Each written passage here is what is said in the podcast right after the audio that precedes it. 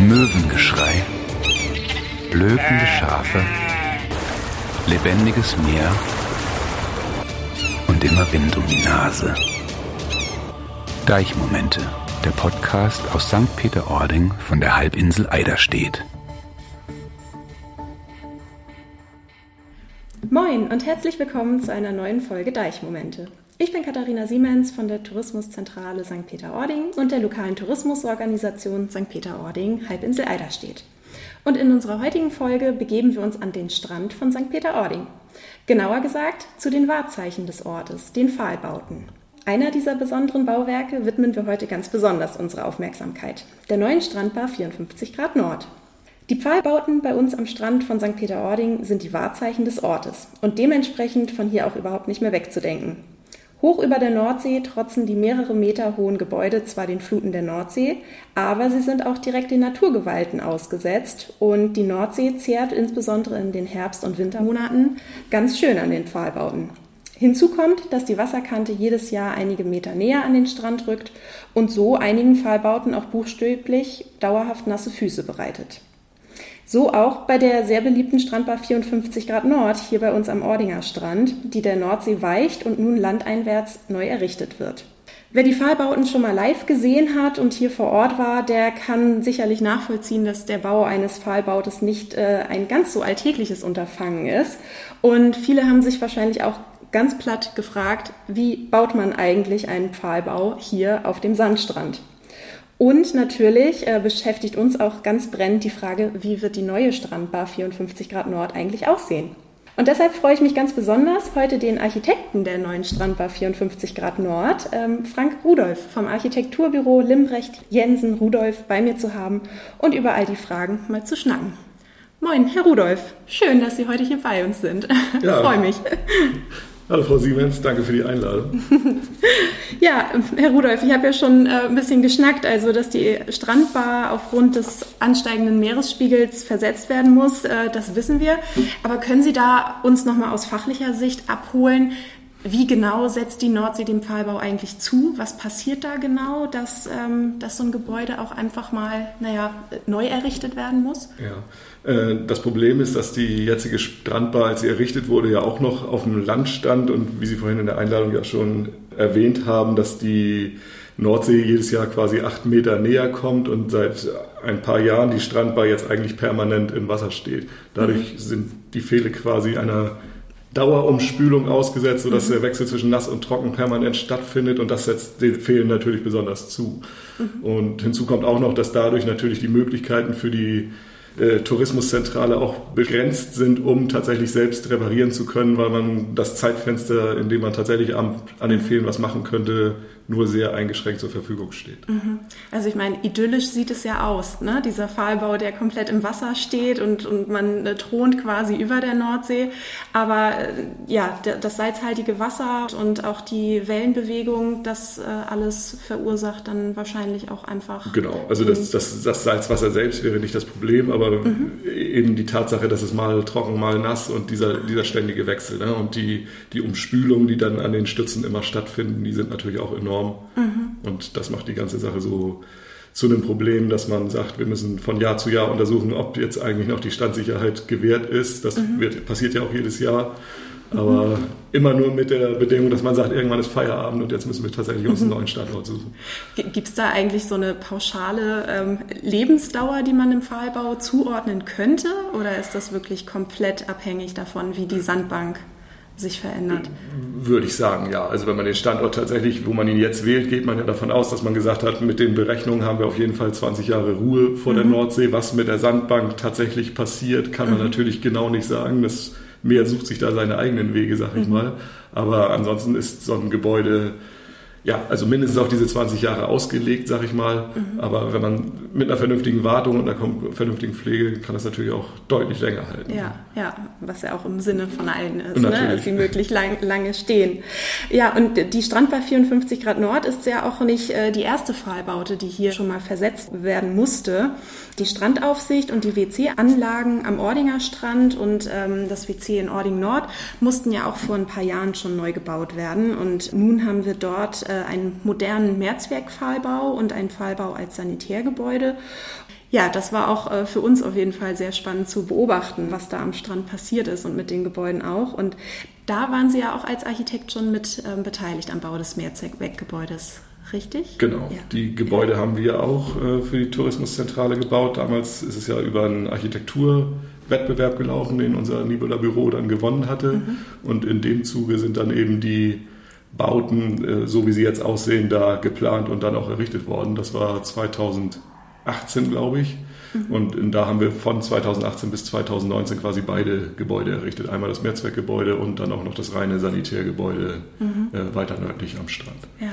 Wie war dieser Prozess für Sie als Architekturbüro? War das das erste Mal, dass Sie ein Gebäude am Strand äh, konzipiert und geplant haben?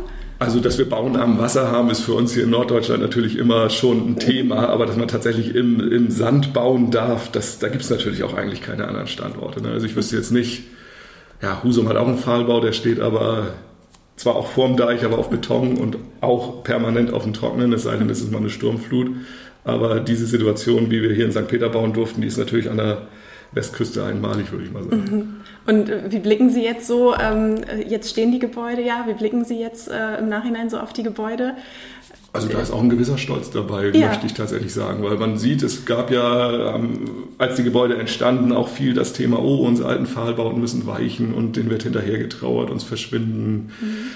Markenzeichen von St. Peter, aber ich glaube, das hat sich ganz schnell aufgelöst, sodass die neuen Gebäude auch einfach ja. Zuspruch gefunden haben und jeder sich damit anfreunden kann und eben mhm. auch sieht, okay, die sind jetzt neu, sie funktionieren genauso gut oder natürlich deutlich besser als vorher. Mhm. Und ja.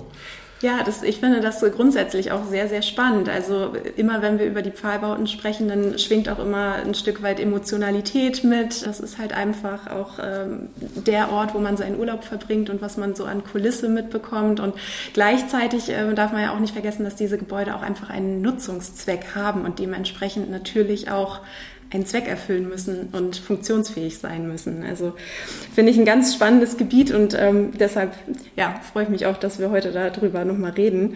Und ja, also ganz konkret ähm, war ja dieses Jahr auch schon am 4. April ähm, der Baubeginn jetzt von der neuen Strandbar 54 Grad Nord. Also der Startschuss ist gefallen und wir sprechen auch gleich noch ein bisschen darüber, wie es läuft, beziehungsweise wie der Bau konkret abläuft. Aber mich würde auch noch mal so generell ähm, interessieren, was muss da eigentlich im Vorfeld passieren, bevor so ein Bau eigentlich beginnen kann? Weil wir hier ja nicht nur ähm, Sandstrand, also Strand St. Peter-Ording sind, sondern ähm, wir befinden uns ja auch im Nationalpark Wattenmeer, im Weltnaturerbe Wattenmeer. Und was gibt es da eigentlich für Abläufe, die im Vorwege passieren? Also wir haben tatsächlich die ersten Gespräche mit der Tourismuszentrale 2019 geführt für das Projekt. Also sind die Überlegungen in der Tourismuszentrale sicherlich schon länger da, dass die Strandbad eine neue Position kriegen soll. Und dann ist natürlich erstmal so das Thema, ja, was soll eigentlich entstehen? Soll es von der Größe genauso werden wie vorher? Wie groß dürfen wir überhaupt bauen? Und da spielen natürlich, wie Sie sagen, ganz viele Behörden natürlich auch mit dazu, Nationalparkamt, ähm, Kreis Nordfriesland, äh, die Gemeinde selbst, äh, das Amt Eiderstedt und so muss natürlich für so ein Projekt dann auch, äh, wurde ein extra B-Plan entwickelt, der eben genau die, die Rahmendaten für dieses Projekt zusammenzurrt. Was wollen wir eigentlich, wo wollen wir hin, wie groß dürfen wir überhaupt bauen, sodass man dann eigentlich das gesamte Korsett entwickelt hat für das Gebäude, was dann jetzt auch genehmigt und später dann errichtet mhm. wird. Der Bau konkret, lassen Sie uns da mal drüber schnacken. Wie, wie, stellt man das an? Also ein Pfahlbau ist ja mehrere Meter hoch und hat dementsprechend, äh, das wissen Sie besser als ich, äh, auch ein entsprechendes Gewicht sicherlich. Wie kriegt man das wirklich standfest nachher in die Erde, beziehungsweise in dem Fall in den Sand? Genau. Äh, Im Prinzip ist es ja so, dass die alten Pfahlbauten alle komplett aus Holzpfählen bestehen, die dann auch in den Sandboden äh, reingespült wurden. Ähm, seit dem Mehrzweckgebäude wird das jetzt aber am St. Peter Strand anders gemacht. Also das Mehrzweckgebäude und auch jetzt die neue Strandbar haben äh, eine Gründung aus Stahlrohren, die quasi in den, in den Sandboden reingetrieben wurden. Also nicht gespült, sondern tatsächlich geschlagen mit einem, mit einem Gewicht, mit einer Ramme. Und auf diese Stahlrohrpfähle, die so circa acht bis elf Meter im, im Strandboden drin sind, auf, auf diese Pfähle kommen dann äh, Verbindungsstücke auch aus Stahl und darüber startet dann erst der eigentliche Holzbau. Sodass das, was wir in, in Holz bauen werden, tatsächlich erst über dem Sand beginnt und der Teil, der in den, in den Sandboden eingetrieben ist, dass der aus Stahl besteht. Und die eigentliche Tragfähigkeit der Stützen erfolgt dann tatsächlich nur über, über Reibung. Also diese Fehler haben halt so viele Oberflächenkontakt mit dem Sand, dass die reine Reibung dafür ausreicht, dass das Gebäude sich nicht setzt oder verschwindet. ja, Wahnsinn. Wie läuft das ab organisatorisch? Also, dass die ganze Technik für den Bau auch an den Strand kommt? Also das Organisatorische regeln wir in dem Sinne ja zum Glück, sage ich mal, nicht mit. Also dafür ist es natürlich so, wir haben unsere einzelnen Gewerke. Also das, das Gewerk, was jetzt schon am Strand aktiv war, was die Pfahlgründung gemacht hat, ist natürlich eine Spezialfirma, die sich mit solchen Sachen auskennt. Und die ganze Logistik dahinter wird dann natürlich auch von der jeweiligen Firma äh, ins Rollen gebracht. Da gab es aber auch jetzt bei diesem Baustart schon wieder die Themen wie Autobahnsperrungen und... Mhm. Äh, keine Transportgenehmigung für die Rohre oder zumindest eine, eine, Transportgenehmigung, die auf sich warten ließ. Und so ist natürlich die besondere Herausforderung, wie Sie sagen, das Ganze tatsächlich auch zu den Terminen, die man sich vorstellt, an den Strand mhm. zu bekommen mhm. und dann eben auch auf das Wetter hoffen zu müssen und zu sagen, so jetzt können wir auch arbeiten. Deshalb natürlich sinnvollerweise startet Sonnenbauvorhaben dann nach mhm. dem Winter. Wir sind jetzt Anfang April gestartet. Ich glaube rein äh, von den Arbeiten, die so im Sand und so stattfinden dürfen, ist der Stichtag, meine ich immer irgendwie so der 1. Mai um den Dreh. Mhm. Aber das haben wir in Abstimmung mit dem Nationalparkamt dann auch hingekriegt, dass wir da schon im April starten durften. Und ja. Also so gesehen gut im Zeitplan und, und ganz äh, froh, dass man so starten Genau, konnte. dass wir die, die Stahlrohre jetzt alle schon drin haben, das hat alles hervorragend geklappt. Mhm. Und jetzt sind wir quasi in den Startlöchern noch in der Feinplanung für den Holzbau, dass der dann auch ja. zeitnah weitergehen kann. Ja, also genau, Sie sagten das ja über diesen Stahlrohren. Ansonsten wird dann komplett aus, aus Holz gearbeitet. Also ähm, ist das ein besonderes Holz, was, ich sag mal, besonders äh, witterungsbeständig ist? Also wir verwenden jetzt tatsächlich für alles, was hier am Strand ist, äh, für die Außenbauteile Lärchenholz. Das ist tatsächlich unbehandelt und man, man sieht das ja auch an dem Mehrzweckgebäude. Also als wenn, als wenn das Holz frisch ist, hat es noch diesen gelblichen Ton und über mhm. die die Jahre, ich glaube nach ein, zwei Jahren ist es jetzt äh, komplett vergraut eigentlich. Also es ist gewollt, aber das ist halt so ein natürlicher Prozess und mhm. äh, dieses Holz bedarf halt keinerlei Oberflächenbehandlung, um dadurch wettergeschützt zu sein. Das ist natürlich ein enormer Vorteil, was die, was die Pflege von so einem Gebäude angeht. Also wenn das Holz tatsächlich immer trocken ist, natürlich nicht immer, klar wird das Holz nass, aber es trocknet eben auch wieder und es darf eben nur keine dauerfeuchten Stellen haben, dann hat man da eigentlich sehr lange Ruhe und auch keine, keine, Probleme. keine Probleme, dass das Holz schadhaft wird. Okay, und auch kein, ähm, also es gibt ja auch Schädlingsbefall oder ähnliches, da ist es auch widerstandsfähig, dass ja. es nicht äh, durch irgendwelche Insekten angeknabbert wird oder nee. ähnliches. Nee, nee. eigentlich nicht. Also auch so Holzschädlinge haben ja auch immer, dass die äh, ein gewisses Klima suchen. Also ein feuchtes Holz ist natürlich mhm. anfällig mhm. für Schädlinge, aber wie gerade eben schon gesagt, dieses Holz wird ja in der Luft sofort wieder getrocknet und da gibt es dann diese Probleme eigentlich nicht. Okay. Und ich sagte das ja eingangs schon, dadurch, dass die Fallbauten auch so emotional betrachtet werden, ist natürlich auch ein Riesenthema, wie wird die neue Strandbar 54 Grad Nord dann aussehen? Also Sie als Architekt, ähm, vielleicht plaudern Sie da mal so ein bisschen aus dem Nähkästchen, aus Ihrem Planungsprozess, was so Ihr, Ihr Gedankengang war, Ihre Vision für den Pfahlbau. Hm.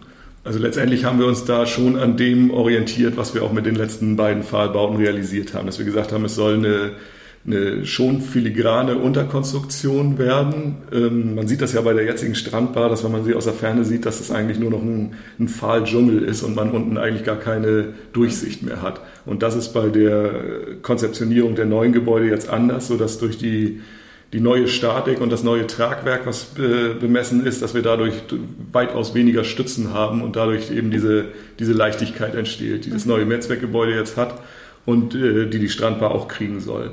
Und ansonsten sind wir von der Materialität eigentlich auch so rangegangen, dass wir natürlich gesagt haben, das Ganze soll wieder viel Holz kriegen, sodass wir auch bei, der, bei den Aufbauten einen Großteil mit Lärchenholzfassaden haben und aber auch wieder die äh, Zink-Stehfalzfassaden, die wir jetzt auch beim Mehrzweckgebäude haben. Also ist eigentlich das, was die Gebäudehülle nachher definiert, äh, Holz und Zink. Mhm. Natürlich gibt es auch Glasflächen äh, und entsprechende Fensterrahmen und so, aber von der Materialität äh, bilden wir eigentlich ein Gebäude aus, was äh, sich wieder sehr stark am Mehrzweckgebäude orientiert, sodass man auch am St. Peter Strand so eine einheitliche Linie für das findet, was hier jetzt in Zukunft an Pfahlbauten entsteht. Mhm, also kein, kein Einzelobjekt in dem Sinne, sondern äh, was sich schon auch ein bisschen an den, an den anderen orientiert und einfügt. Genau, zumindest was die Materialität angeht. Die Besonderheit mhm. ist ja, Sie werden die Visualisierung ja auch kennen, die es von der Strandbar gibt, dass wir kein äh, Satteldach bekommen mhm. werden, mhm. weil wir natürlich auch Vorgaben haben wie die Gebäudehöhe. Die ist tatsächlich durch den B-Plan auf 13 Meter festgesetzt und diese reizen wir auch aus. Mhm. Dadurch gibt es aber eben keine Möglichkeit mehr, noch ein Satteldach oben drauf zu setzen. Das ist natürlich auch immer ein Thema, was so aufploppt, dass man sagt, oh, wir haben ja unsere Pfahlbauten jetzt alle mit Satteldächern, aber wenn man mhm. sich so die die Entwicklung der Pfahlbauten, die ja jetzt auch schon über 100 Jahre alt sind, anguckt, dann gibt es da natürlich unterschiedliche Typen, die zuerst aus kleinen Giftbuden, die auf dem Boden standen, entstanden mhm. sind und sich dann irgendwann in die Höhe entwickelt haben. Dann gab es mal sehr flach geneigte Satteldächer. Wir haben jetzt bei dem Mehrzweckgebäude ein fast 45 Grad Satteldach gemacht und jetzt bekommt die Strandbar eben Flachdach, mhm. was aber für die, für die Fernwirkung von den Gebäuden eigentlich irrelevant ist, weil man wenn man quasi jetzt auf die Gebäudelängsseite guckt, ja auch die Gebäude mit dem Satteldach schon auch in etwa diese Höhe von 13 Meter haben. Insofern wird die, ich nenne es mal Skyline von St. Peter sich dadurch jetzt auch nicht verändern, sondern in dieser, innerhalb dieser 13 Meter Höhe bleiben. Okay. Und die 13 Meter Höhe braucht man auch, damit man die Pfahlbauten möglichst hoch setzt, ähm, damit man noch weiter Spielraum vor dem Wasser eventuell Genau, hat, also die definierte Plattformhöhe ist ja 7 Meter. Mhm. Die wird genauso ausgeführt und dann haben wir obendrauf im Prinzip zwei Geschosse, die jeweils drei Meter Platz haben. Das verteilt sich bei den Geschossen jetzt unter unterschiedlich auf die Nutzung, aber so ergeben sich eben mhm. die 13 Meter Gebäudehöhe, die wir brauchen, die tatsächlich aber auch äh, festgesetzt sind, die nicht überschritten werden dürfen. Okay, ja. Und ähm, genau, die Materialien und, und so die Form haben wir besprochen. Wie muss man sich das als, als Gast vorstellen, wenn man dann nachher die neue Strandbar betritt? Also aktuell bei der jetzigen oder alten Strandbar hat man ja diesen langen Steg, äh, der in die Höhe führt. Wie wird das ähm, bei der Strandbar, bei der neuen Strandbar werden? Das ist, sag ich mal, zumindest genehmigungstechnisch über Treppen gelöst. Mhm. Aber weil gerade dieses Thema der Zuwägung auch ein sehr emotionales ist, gibt es da auch noch Überlegungen, ob da tatsächlich noch entzerrt werden kann durch teilweise Rampen, mhm. die dann zum Gebäude führen. Und äh, so von den Räumlichkeiten und von der Größe, also die Höhe hatten Sie ja schon angesprochen, aber so die, die Grundfläche, die die Strandbar dann hat, wird die größer als die jetzige? Oder?